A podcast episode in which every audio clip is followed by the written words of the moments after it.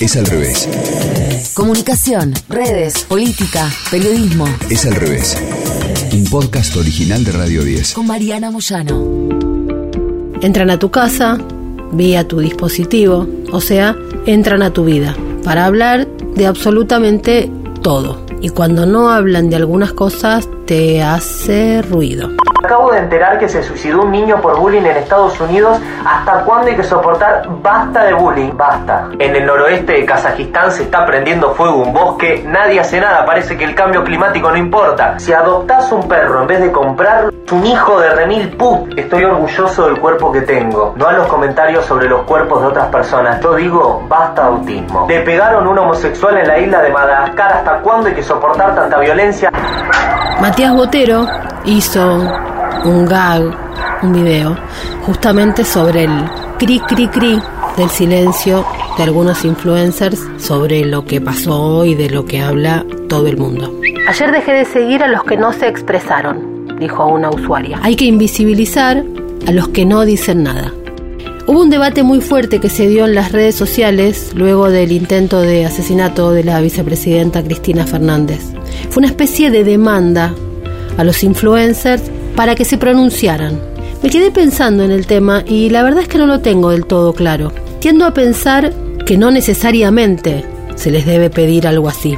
A mí, por ejemplo, y disculpen que me ponga en primera persona del singular, pero lo quiero compartir para ver si de esta experiencia saco alguna conclusión. Decía que a veces me exigen que me pronuncie sobre algún tema y muchas veces no quiero o no tengo claro qué o cómo decir eso que pienso sobre ese tema.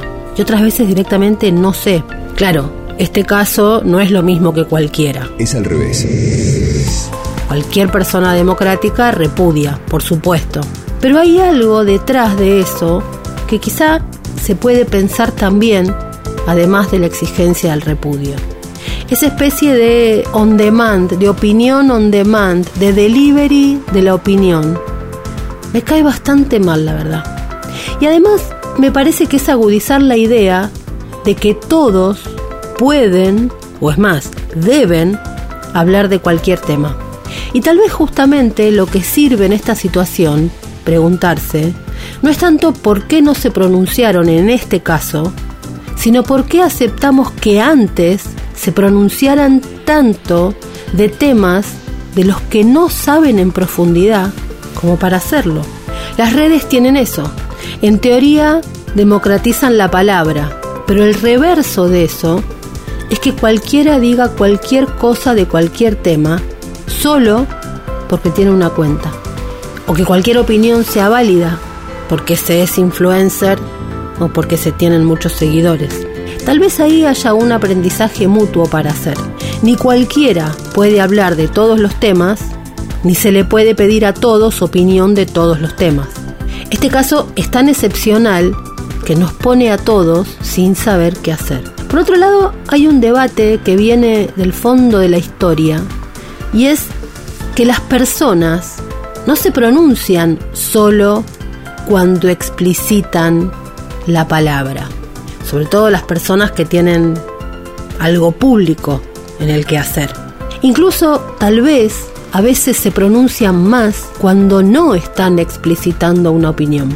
No es tanto lo que dicen literalmente muchas veces, sino que es su accionar. Y son los contenidos que dan a conocer en su trabajo público cotidiano lo que en realidad muestra lo que opinan.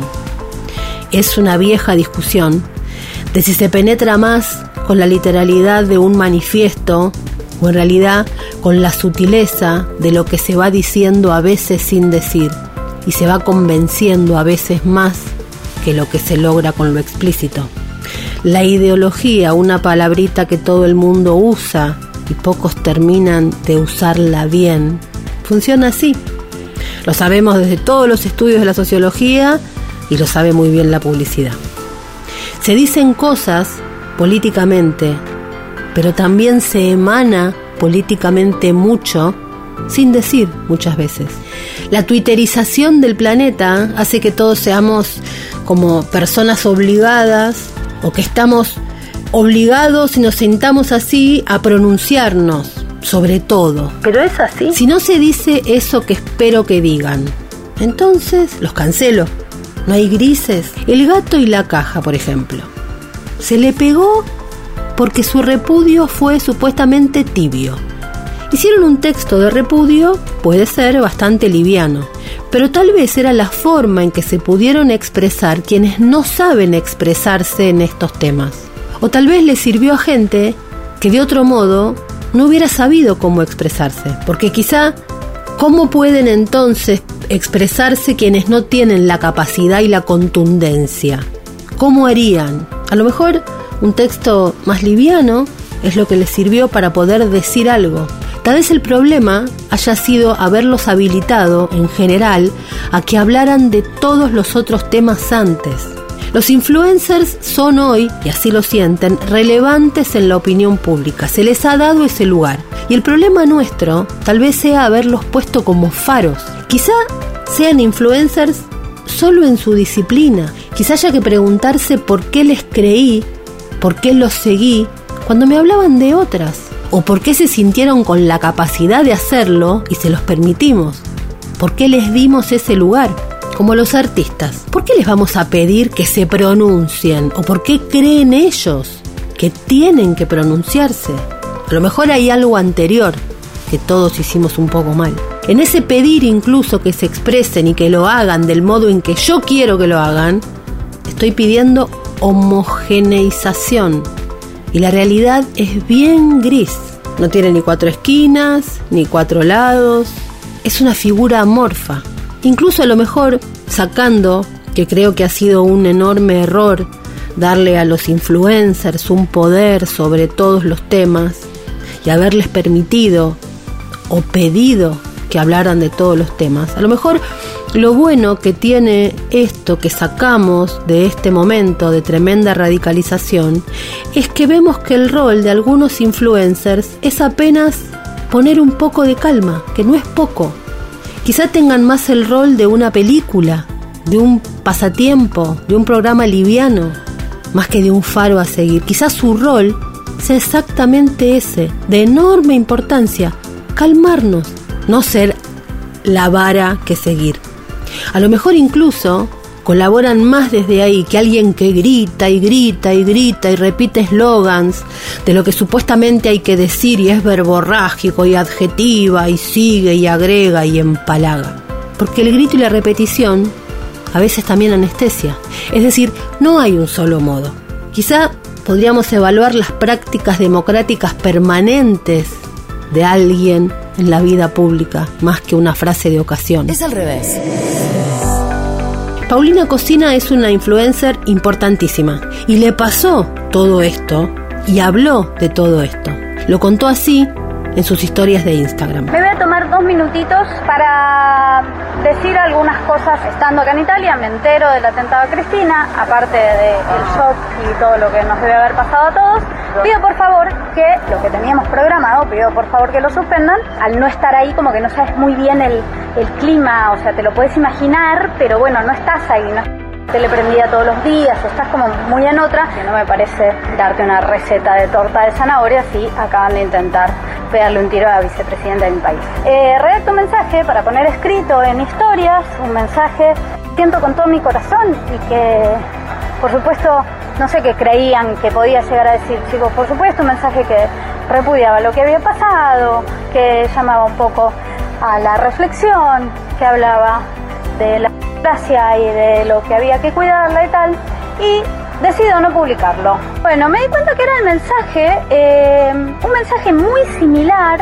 al que estaba usando gente que ejerce la violencia todos los días. Entonces dije, si yo voy a poner el, por más que yo lo siento genuinamente ese mensaje de apoyo a la democracia y de un montón de cosas, dije, loco, si yo estoy poniendo eh, las mismas palabras que determinadas personas, y hay algo que no me cierra, hay algo que tengo ganas de sentarme, pensar y después charlamos. Me pareció un tema muy serio, muy triste y me sentí un poco boluda haciendo la reflexioncita en las redes sociales, en historias de Instagram.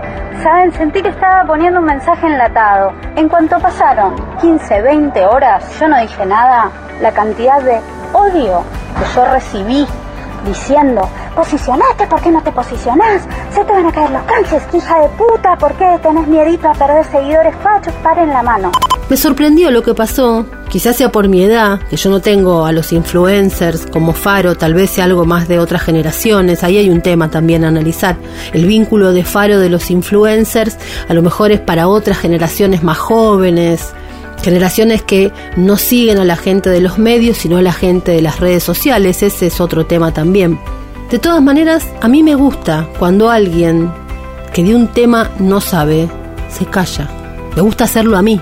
Tal vez eso me pareció bien. Y si decían justo algo que no era exactamente lo que esperaba alguien que lo sigue, que en esta época guardar silencio sea una opción, tal vez no está del todo mal para que hablen los que saben, que la palabra quede para quienes tienen en serio algo que decir y no sumar palabras por el solo hecho de sumarlo y porque hay una cuenta en alguna red social abierta, dispuesta, esperándonos hablar. Por ejemplo, ¿qué cantidad de influencers se expresaron sobre todo lo vinculado con las políticas de producción offshore e hicieron muchísimo daño a nuestra producción? Hablaron sin saber en nombre de la ecología, y dijeron cada barbaridad. Lo que pasó con la vicepresidenta es una bisagra en muchísimos aspectos y abre también muchísimas reflexiones, también incluso en un fenómeno colateral como es este, el rol de faro que se le da a personas a veces sin espalda para hacerlo. Escuchaste Es al revés. Un podcast original de Radio 10. Conducido por Mariana Moyano. Si te gustó, seguimos con la opción seguir. Coordinación y producción de contenidos. Sebastián Pedrón. Marcelo Figueroa. Fernando Candellas. Martín Castillo. Locución. Delfina Cianamea. Mariana González. Gráfica Franco Gauna. Edición. Jorge de Tesanos. Nos escuchamos en el próximo episodio. Es al revés.